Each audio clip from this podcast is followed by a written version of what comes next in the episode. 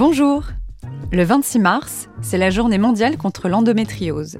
Pour l'occasion, et parce que c'est important d'en parler, je suis allée voir Colin Charrier, enseignant en activité physique adaptée et intervenant du programme multidisciplinaire endométrise de Lyon. Il nous explique l'impact de la pratique physique lorsqu'on est atteinte d'endométriose.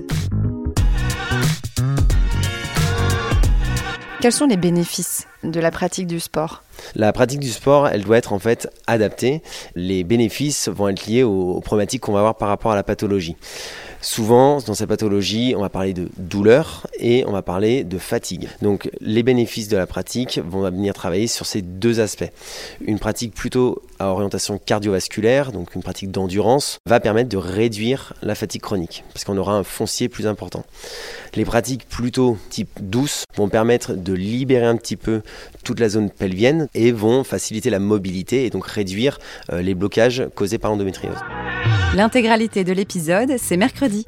Bonne semaine